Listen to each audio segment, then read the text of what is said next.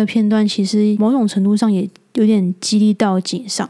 他就告诉他自己说：“好吧，那就是只要确定了自己想要做的事情，那就不要想太多，就努力去做吧。”所以我想，这应该也算是井上在冲破舒适圈的这个阵痛期当中思绪转折的一个算是重要的环节吧。你现在收听的是 Q B 的下班闲聊。你下班了吧？聊一下啊。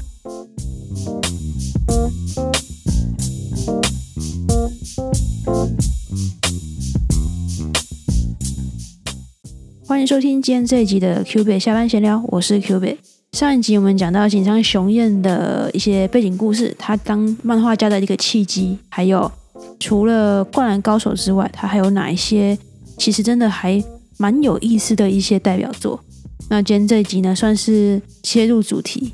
直接讲井上雄彦跟灌篮高手之间的这个故事，或者说更广泛一点来讲，他跟篮球之间的一些互动。我觉得这是蛮有意思的，因为毕竟很多人都是借由灌篮高手而认识井上雄彦的。当然，如果我们以知名度跟衍生商品的广泛程度来作为一个影响力的一个评比方式的话，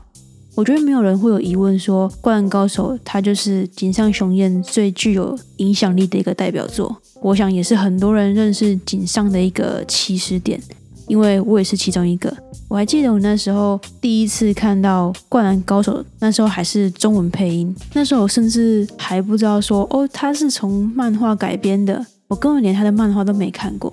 那最一开始就开始看了他这个动画，看到樱木花道跟流川枫，然后看到这个。他们篮球对战的组合就觉得，哎，原来篮球这东西是这么有趣、这么热血的东西哦，我都不知道哎。平常就是看到那时候还是国小，然后看到就是篮球场上有很多其他的小朋友在打篮球，只是觉得不知道他们在干嘛，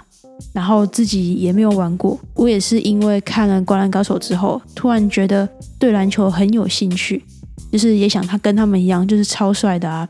就是会上篮啊，会投篮这样子。那个时候我也是有点像是被启发嘛，就是被激起这个兴趣。然后人生第一次买了一颗篮球，除了下课时间会去篮球场跟认识也好、不认识的也好一起打篮球之外，周末的时候也会抱着好不容易买到的那颗篮球到国小的运动场上面跟其他人玩。其实我必须说，这对我来讲，或许也是为什么篮球。在我心里面是一个很特别的存在的原因，因为其实一直以来从小到大，当然现在好很多了。从以前开始，我就是一个非常非常内向的一个小朋友，就是内向到我还记得我从幼稚园吧，幼稚园开始，老师不是都会写联络簿吗？然后到国小也是会嘛，那甚至到每个学期的期末。老师也会写一下哦，对这个小朋友这一个学期的评比。我从以前到国小阶段一直以来，不换了不同的老师，但老师们都会给我其中一句评语，都会是文静乖巧。那换言之，就是基本上不怎么讲话。所以，当我可以透过篮球去跟我根本不认识的人玩在一起，一起打球的时候，对我来讲会是一个多么大，应该说。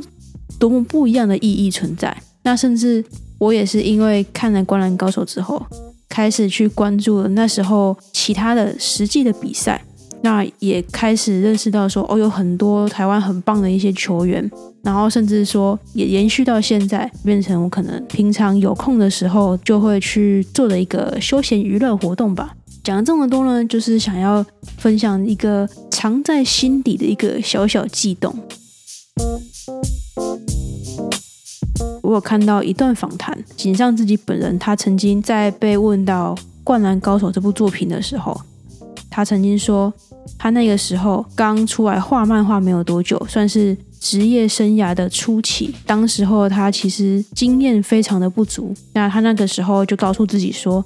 因为是每周连载嘛，那就希望说他每一集都可以做的比上一集更好一点。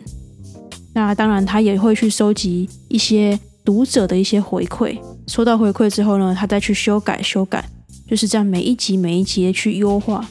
他也发现他第一集到最后面的集数，他的画法上面有非常大的不一样。我觉得这蛮有趣的。假设说你手边有漫画的话，也不妨可以稍微比对一下第一集跟后面的集数，是不是真的画风有比较，应该也不算画风，就是精致程度上面是不是有真的比较明显的差距？所以《灌篮高手》对于他就像是跟大众在展示自己的成长一样，我觉得这一点真的蛮有趣的。那讲到《灌篮高手》，他的漫画结束连载之后，其实很多人会觉得有点舍不得，因为随着湘北篮球队他的全国大赛的旅程结束，这一部作品也一起画下了句点。不得不说啦，结局干净利落。即便有些人会觉得有点舍不得，但或许把一切收尾在最美好的时刻，也是一个不错的选择，就可以也把回忆锁在那个最美好的时候。那井上自己其实曾经也有提到说，他很早的时候其实就已经决定说，在呃湘北跟三王一战结束之后，他就想要把这个故事做一个结束了。毕竟在神奈川的代表队选拔赛的那那一个非常大篇幅的剧情当中，他已经创造出很多很厉害的选手了嘛，比如说仙道啊，像藤真啊，呃阿木啊，鱼柱啊等等的。这些大家都耳熟能详。那所以，如果你说神奈川的选拔赛就已经这么多厉害的选手，那依照这个逻辑、这个方式不断画下去，那势必到了全国大赛还要出现好几倍的更厉害的角色，对吧？那这样有点没完没了。那这个也不是井上他所想要的。那尽管说已经结束连载，《灌篮高手》这部作品的人气依旧是非常的旺。甚至在二零零四年的时候，他就出现了单行本销售突破一亿册的这个记录，非常可怕。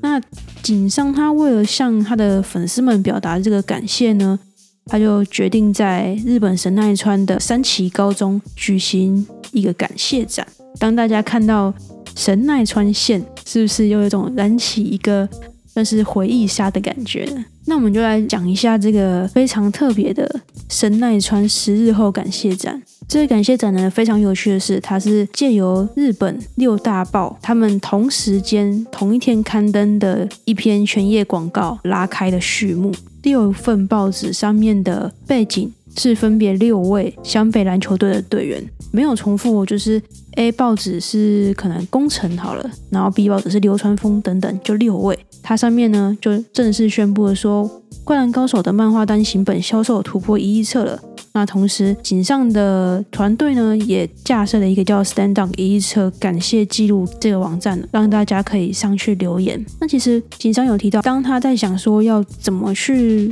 筹划感谢展的时候，其实他最开始并不是想着是一个展览。他回想到说，他最开始在连载期间，他其实也会收到很多粉丝读者的卡片，他有时候也会回寄这个明信片来表示一个感谢。除此之外，他当时也想不到其他的方式了。那或许是因为年龄逐渐增长吧，他逐渐对于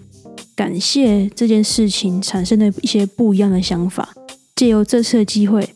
他想要创造的是一个可以跟灌篮高手粉丝进行交流的一个场合。他想象中的这个粉丝交流活动呢，他其实原本大致结构是租下一个篮球的场地，然后让大家可以就是一起打篮球，一起互动。然后在这个场地的四周，算是墙面啊，或是那种铁网上面，就会把大家在网站上面各种留言把它印出来，然后把它装饰在。这个墙面上面，不过呢，最后他决定在神奈川的三崎高中的校舍举办这个活动。校舍里面就包含了，当然也有篮球的场地，就体育馆，也有一整排的教室。那这个活动的主要内容呢，是在校舍当中二十三间的教室的黑板上面。仅上他亲手用粉笔画下了漫画结局发生的十日之后的一些故事，他就这样子一笔一笔的画上去，他也没有隔上那种，比如说你去美术馆，不是会有一条线，就说不要超过那条线吗？其实原本有想过说是不是要这样子，就是避免说呃真的有人就是不小心碰到。毕竟粉笔嘛，擦掉其实真的就没了。不过他最后还是选择了就是一个更开放式，不去做任何阻拦的互动的场所。他那时候其实也没有预想说到底会有多少人来，结果殊不知竟然还有人是特地从国外，然后搭飞机携家带眷回来，就是为了想要一圆自己的回忆。所以参与的人数其实非常非常的多。其实我觉得大概也可以体会这种心情。如果是我的话，大概如果在台湾的话，我也会想要冲一趟吧。那刚有提到嘛，校舍它其实也包含了一个室内的体育场。如果你想象不到那种到底是什么体育场那个样貌的话，就是其实真的就跟《灌篮高手》里面的场景真的很像。来自不同地方的粉丝们很多也彼此不认识，但因为《灌篮高手》而聚在一起，大家也一起打球，甚至到最后他还进到这个体育馆里面，然后跟粉丝们一起互动、打球啊、斗牛啊等等的。那在最后这个就是时间到点的时候，也是由井上亲自擦掉了黑板上的漫画，正式宣布活动的结束。所以整体来说，我觉得这个展是非常有趣的一次性展览。我觉得这种一次性不是说很快被淘汰掉的那种一次性，或是很廉价一次性，而是绝无仅有、仅此一次的那种一次性。那如果说对于刚刚就是讨论的或者说讲的这些场景，想要看更细节的话，也可以到 YouTube 上面，它其实也有相关，虽然画质不太好，但是访问了很多就是井上心路历程，甚至在旁边录下了这一切的一个纪录片。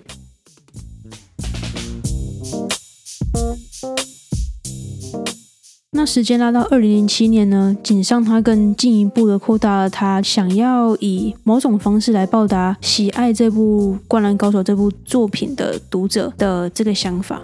所以他就把《灌篮高手》的部分版税加上集英社，还有一间叫做 IT Planning 的公司共同资助，设立了一个。灌篮高手奖学金，那这奖学金可以干嘛呢？算是来赞助以大学或是职业篮球为目标，但他可能经济上会有一些困难的一些日本高中篮球选手。那获得奖学金的这些学生球员，他们可以到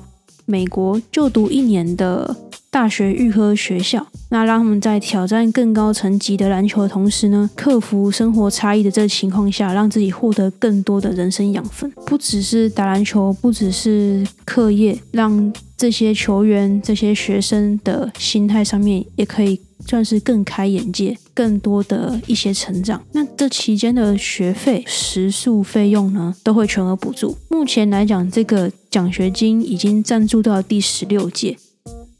继续把时间轴往后拉，到了二零二二年底，那台湾是二零二三年初，没错，就是那一部《灌篮高手》电影《The First Slam Dunk》，回违二十六年登上大荧幕，这让非常多的《灌篮高手》读者、粉丝、观众都好，都算是回忆杀吧。的确，票房也非常的不错。我今天查到的是，日本的票房已经突破百亿日元，那在台湾也是累积超过四亿。从社群媒体、新闻或者是一些热门话题，其实都很直接的发现，《灌篮高手》他又带起了一波新的热潮、新的讨论。不过，这个电影的背后，我觉得也有很多很有趣的小故事。其实，早在二零零九年的时候，东映动画的制作人松井俊之就已经向井上表达说，他想要制作《灌篮高手》电影版的这个意愿。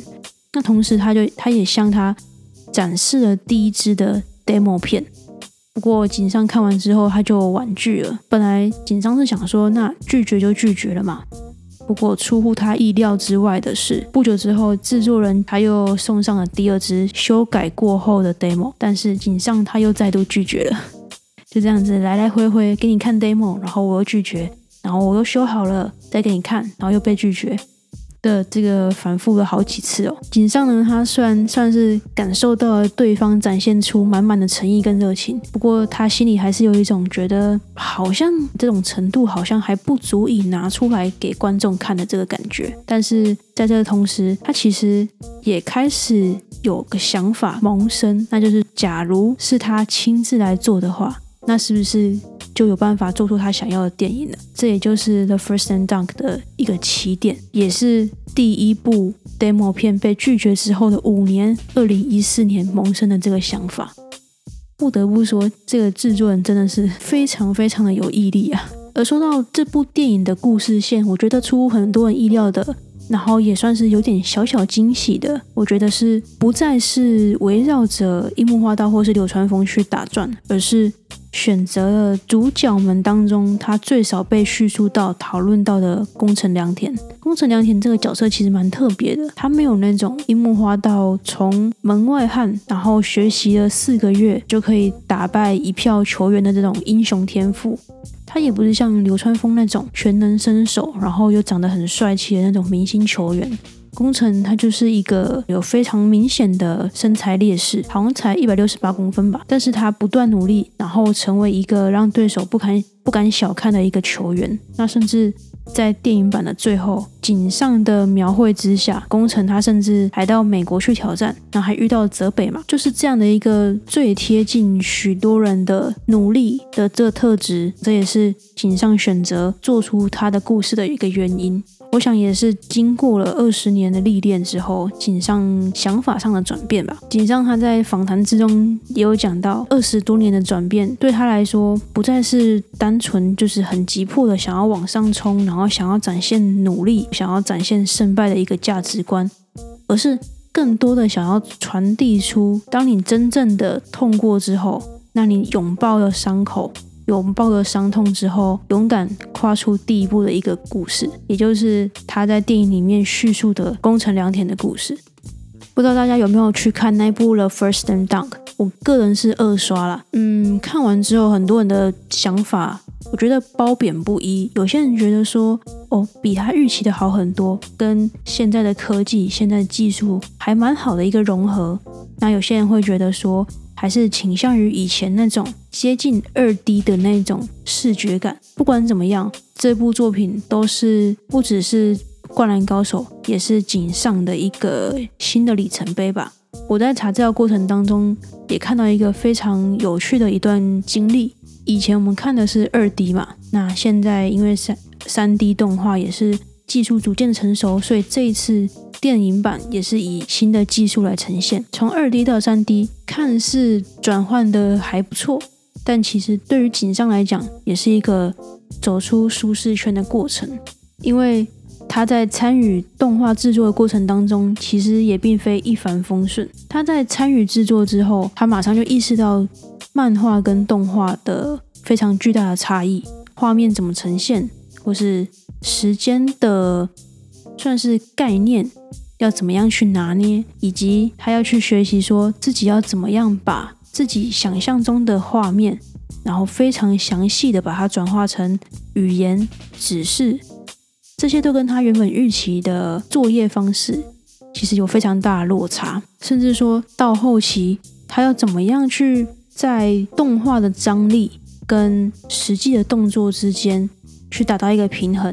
那又是一个新的挑战。因为如果是动画作品的话，那么很理所当然的就是你的内容的夸大呈现，它是必须的。但是如果你又太过夸大了，那可能又很容易失去一个真实性。就是怎么样在有张力，然后有夸张成分的情况之下去跟。我们实际上会看到的篮球比赛，篮球员的动作去做一个平衡，在这样的非常多的平衡啊，然后思考之下，有一段时间井上其实非常纠结，在他要直觉性的创作，还是非常逻辑性的作业这个之间。那他有分享到说，他当时哦，他刚好看到了一部关于前吉普力工作室导演的纪录片，有一幕呢是在叙述说，这导演叫做。米林宏昌，他有段时间呢，他也是非常苦恼于创作。那他的老师呢，就是大家耳熟能详的宫崎骏，就写了一个小纸条给他，那上面就写着画吧，就叫他画吧。那这个片段其实某种程度上也有点激励到井上，他就告诉他自己说：“好吧，那就是只要确定了自己想要做的事情。”那就不要想太多，就努力去做吧。所以我想，这应该也算是井上在冲破舒适圈的这个阵痛期当中思绪转折的一个算是重要的环节吧。从最一开始收到邀请是二零零九年，然后到电影正式上映二零二二年底，这段时间他的经历、他的努力，最后就算是有点浓缩在电影当中的每一秒钟、每一个环节。紧张他在访谈当中，他其实有一段，他有点开玩笑的说：“啊，早知道这画这个动画电影导演要做那么多事情，那我大概就不会答应这件事情了。”不过啦，玩笑归玩笑，他说他一直想要将最真实篮球动作呈现出来，这个不是一个愿望。对他讲是一个义务，所以如果没办法实现的话，他就算把《灌篮高手》电影版做出来，其实也没有什么意义。所以他在过程当中，甚至就是连每一个人物的每一个跳跃，然后到每一个膝盖弯曲程度要多少，这些其实他们都经历过非常非常多次、无数次的微调，才有最后的这个作品。他有一段话是这样讲的啦，那我觉得也算是用这段话。把他的为什么这么坚持，算是做一个总总结吧。他说：“我真的没有办法允许自己推出一个半吊子的成品给读者。我想这个是为什么他对每一个细节的坚持可以算是执着这么久吧。那也是让他可以走出舒适圈，然后不断向前走的一个核心思想。当然啊，这有一部分可能是我从旁观者的揣测，但是我想如果真的没有这样觉得的话，也讲不出这些话吧。”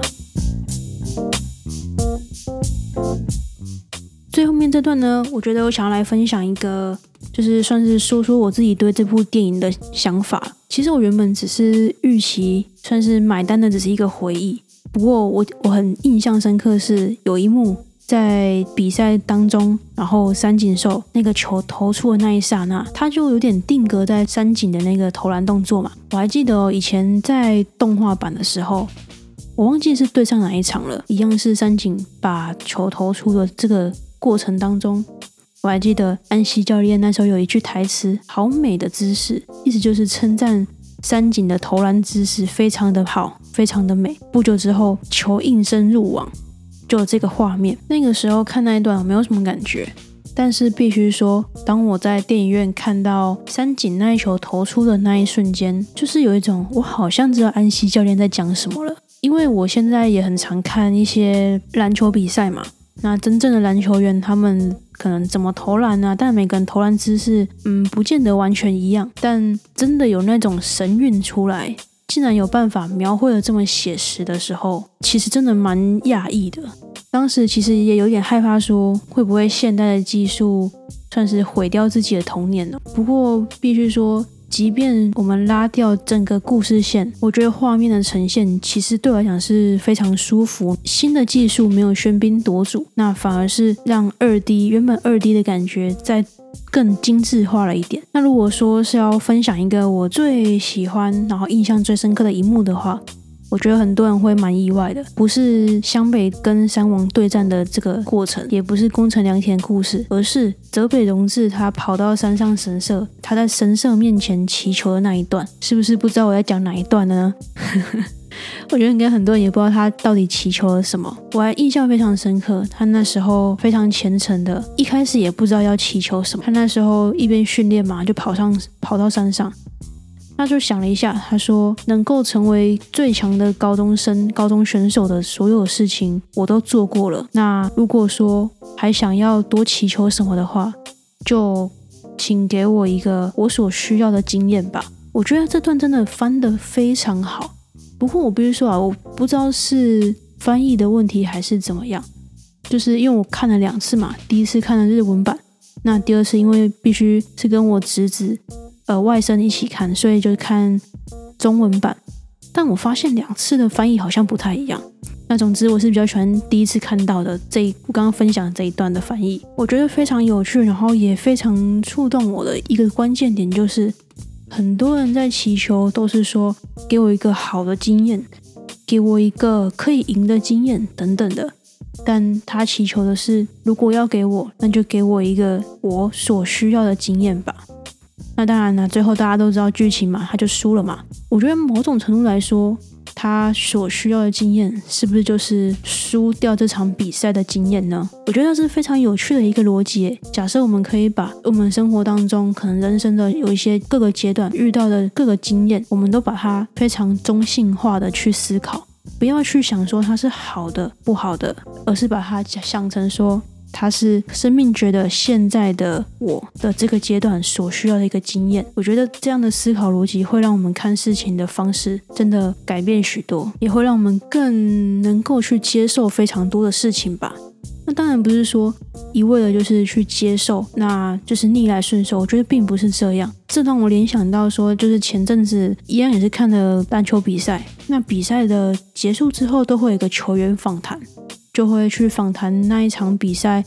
呃，表现最好或是很关键的一个球员。那前阵子就访问了林书豪 （Jeremy Lin），应该很多人都知道吧？因为钢铁人本来战绩很很烂。真的非常烂，在他来之后，其实很明显就是有一个非常有感有感的一个进步。那很多人就问说：“诶，是不是现在有机会，会不会想要想一下季后赛啊等等的？”他每次都会说：“哦，就是他们就只是专注当下，然后把每次可以做的做到最好。”那我觉得那一场他分享一个很有趣的想法，我记得他那时候就说：“就是当然就是专注当下，把每一场比赛打好嘛。”现在百分之百的去努力，去把事情做到最好。那不管结果是怎么样子，那其实自己也都是可以接受的。我觉得就是有点这种感觉，就是你努力过了，那结果怎么样，那就来嘛。不管是原本预期的结果，不一样的结果，那或许都会是这个时候这个阶段的自己会所需要的一个经验。不知道大家看完那部电影最印象深刻，然后最喜欢的是哪一幕？那我个人是这一幕了，也跟大家分享。那 Q 的下班闲聊，我们就到这边。如果愿意给我点小小支持的话就请留下五星评论或者是说到 ig 然后把你的想法分享给我也是对我一个非常大的鼓励。那我们就下期再见喽拜拜。